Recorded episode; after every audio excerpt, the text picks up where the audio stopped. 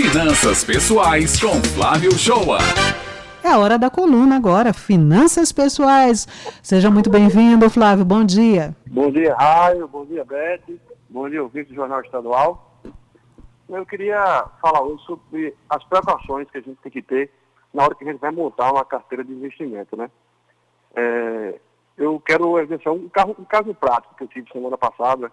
Recebi indagação de uma grande amiga que triste ao banco, né, e pedido para encerrar sua carteira de poupança e alocar os seus recursos em outros ativos que rendessem mais. Né? Quanto a isso, ela está certa, né? A poupança está rendendo 6% ao ano e a gente está com uma Selic de 13,25%. Então, tem uma perspectiva de se alocar bem o recurso dela, que vai render o dobro que a poupança está rendendo. A gente já vem falando isso aqui no programa, né?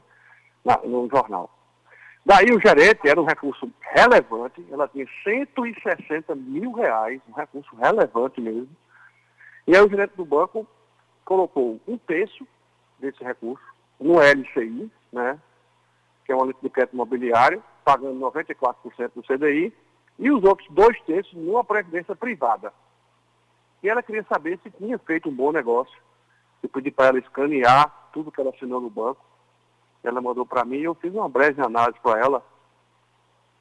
Qual seria a precaução que ela tem que tomar na hora de fazer esse investimento? Primeiro, LCI, 94% do CDI. Se ela tivesse isso no banco digital, ela teria 100% do CDI.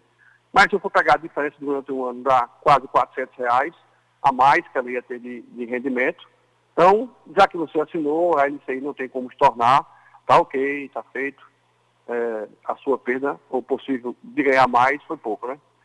É, mas os outros dois terços ela colocou na previdência privada, num plano VGBL, com op op opção de tributação regressiva, quer dizer, se ela tirar o dinheiro com menos de dois anos, ela vai pagar 35% de imposto que ganhou. Se ela tirar com menos de quatro anos, ela vai pagar 30% do imposto que ela tirou, mais com a taxa de carregamento de 1,5%, quer dizer que se ela tirar o dinheiro com menos de dois anos, vai pagar mais R$ 1.800, porque era 1,5% e uma taxa de administração de 1,5% no fundo de investimento que sequer pagava o CDI.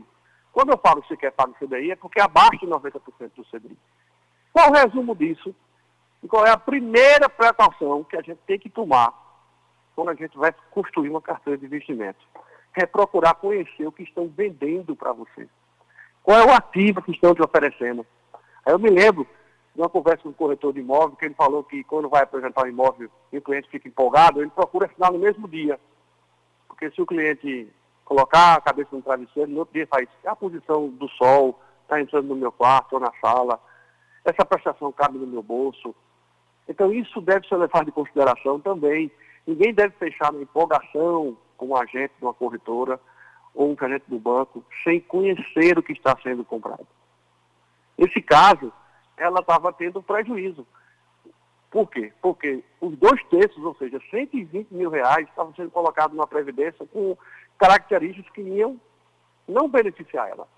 Ela ia pagar a taxa de carregamento, pagar mais imposto de renda e não tinha tido uma remuneração do CDI sequer. Segunda preocupação. Está de acordo com o seu planejamento financeiro essa carteira de investimento? Ela tem 55 anos é hora de começar uma previdência privada para quem tem 55 anos de idade. Ela vai aportar mais recursos nisso aí.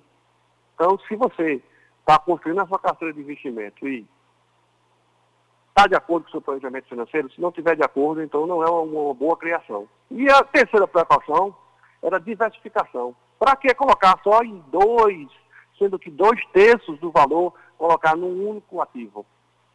Um valor relevante desse, que pouca gente tem, 160 mil reais, era para colocar no mínimo em quatro ativos. Então eu queria chamar a atenção hoje de estude, veja, a internet está cheia de informação, é, os jornais, você não pode criar uma carteira de investimento na emoção, que quando chega no banco, vai na conversa do gerente do banco, porque está nítido nesse exemplo que ele tinha meta de previdência privada, não olhou o perfil, não olhou a idade da pessoa, colocou no fundo com taxa de administração cara, com taxa de carregamento cara. Então, a gente precisa estudar, a gente precisa diversificar e a gente precisa alinhar essa criação da carteira de investimento com o nosso planejamento financeiro.